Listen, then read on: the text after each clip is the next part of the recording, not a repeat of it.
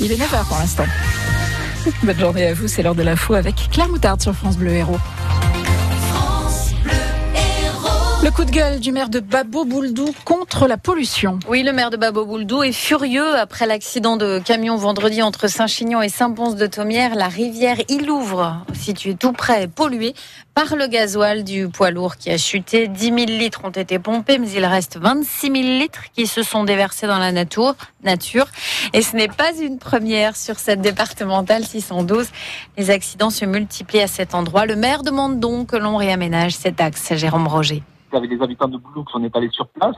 On a constaté de très fortes odeurs de gasoil au bord de la rivière, vous imaginez. Nous, on n'a pas d'alimentation d'eau potable là-dessus, sur cette rivière, donc il n'y a pas de problème au niveau d'eau potable. Mais par contre, il y a des jardins tout au long. Enfin, le jour où il y aura une pluie, le torrent, ce gasoil, il va ressortir de nouveau. Donc je pense qu'on aura sûrement une deuxième, peut-être voir une troisième vague de, pollution. Donc on peut plus pêcher. Il n'y a pas de poissons morts encore parce qu'il y a une pollution quand même assez diffuse, hein, si vous voulez, mais la pollution est là. Pourquoi on est exaspéré? C'est parce que c'est pas la première fois que ça arrive. En mois de décembre de l'année passée, donc euh, il y a quatre mois, il y a un camion de, bois qui est tombé dans la rivière, dans cette même rivière, et le camion y est toujours, avec son chargement de bois. Le jour où il y aura un orage comme on a subi au mois d'octobre, si ça revient, ça, ça s'en va. Ça peut créer un embac, ça peut emporter un pont, ça peut être très grave. Jérôme Roger, le maire de Babo furieux contre la pollution de la rivière et Louvre après la chute d'un camion de gasoil vendredi. Une femme d'une quarantaine d'années en garde à vue au commissariat de 7 pour homicide involontaire après l'accident de samedi.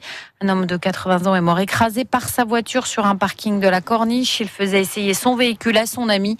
Elle a enclenché la marche arrière et l'a percuté. Les pompiers n'ont rien pu faire.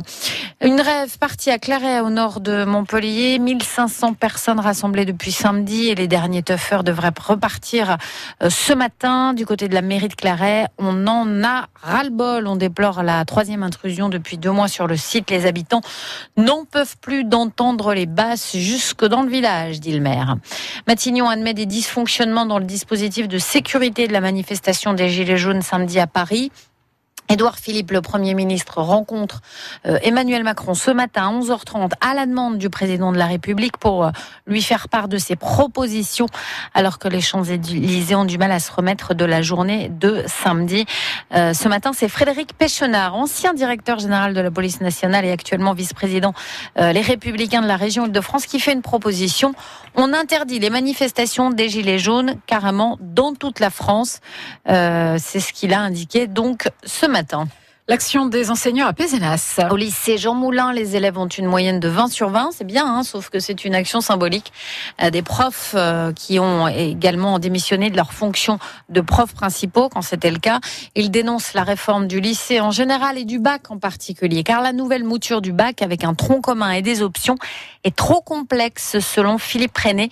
Il est professeur de sciences et vie de la Terre. Le bac actuel, il fonctionne bien. Il a à peu près 13 épreuves. Pour ceux qui font un maximum d'options, ça peut monter jusqu'à 16 épreuves. Avec le nouveau bac euh, méthode Blanquer, il y aura au moins 21 épreuves, ce qui complique le bac. Ce qu'on voit aussi, c'est que à peu près la moitié du bac sera évalué localement. Donc ça, va introduire la concurrence entre les établissements. Pour les épreuves qui auront lieu en cours d'année, les élèves vont passer des épreuves, ils auront leurs euh, leur résultats juste après.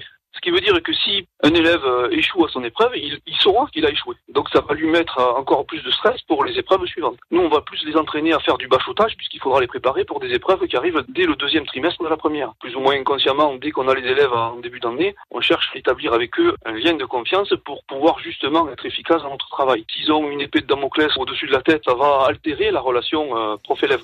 Le bac blanc a été annulé euh, également. C'est une loi qui risque d'hystériser les débats à l'Assemblée, la loi santé. Elle est examinée à partir d'aujourd'hui par les députés avec 1500 amendements déposés. Une loi qui doit permettre d'en finir avec la pénurie de médecins sur le territoire, d'offrir un meilleur accès aux soins. La mesure emblématique, c'est la fin du numerus clausus.